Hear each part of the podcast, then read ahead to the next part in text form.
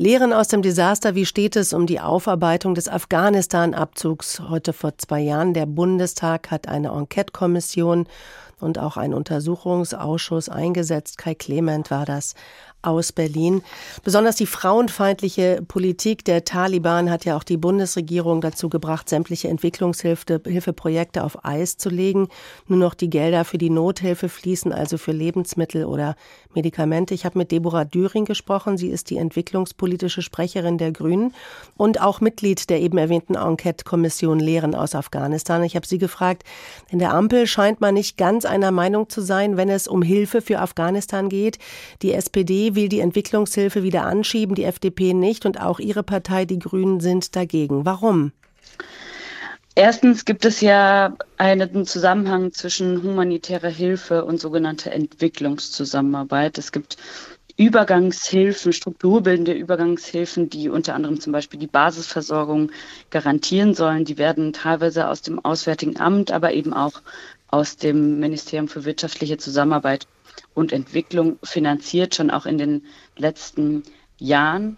Und es ist sehr klar, dass Afghanistan weiterhin Hilfe braucht ähm, und weiterhin auch viel Unterstützung braucht, sowohl im Bereich der humanitären Hilfe als auch ähm, der Entwicklungszusammenarbeit. Deswegen ist für mich relativ klar, dass nicht nur ähm, in der humanitären Hilfe, sondern auch in der Entwicklungszusammenarbeit weiter Gelder fließen müssen. Man hört und liest immer wieder, dass Sorge besteht, dass das Geld nicht da ankommt, wo es benötigt ist. Und das ist natürlich auch ein, ein tatsächlich ein Problem, dass man vielleicht das menschenfeindliche Regime der Taliban tatsächlich da viel mehr unterstützt und will das gar nicht, dass Frauen überhaupt nicht für die NGOs arbeiten dürfen, dass die Gelder gar nicht in ihre Hände, sondern in die Hände der Taliban gelangen. Aber wie lange kann man diese Argumentation aufrechterhalten, wenn die Menschen dort doch so massiv auf Hilfe angewiesen sind?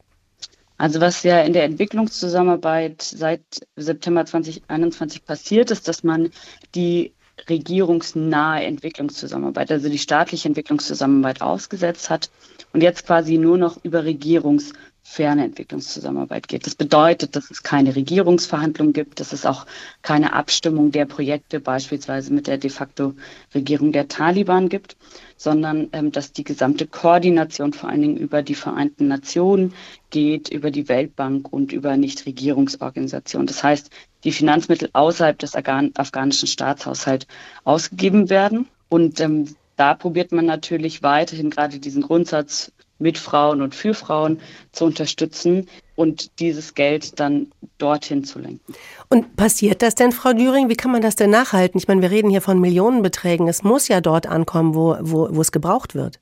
In den Gesprächen, die ich immer wieder auch mit zivilgesellschaftlichen Akteurinnen in der afghanischen Diaspora oder auch in Afghanistan selbst ähm, führe, höre ich immer wieder von Projekten, die ähm, auch sehr, sehr gut laufen. Also beispielsweise ähm, Projekte zur Wirtschaftsförderung, wo man probiert, von Frauen geführten Unternehmen zu unterstützen.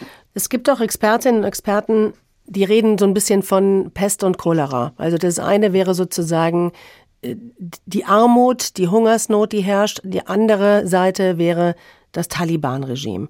Und da sagen ganz viele, wir können zwischen Pest und Cholera nur unterscheiden. Also wir müssen eigentlich mit den Taliban leben und arbeiten, um den Menschen zu helfen, damit sie eben auch nicht mehr aus ihrem Land fliehen müssen. Ist das für Sie vorstellbar?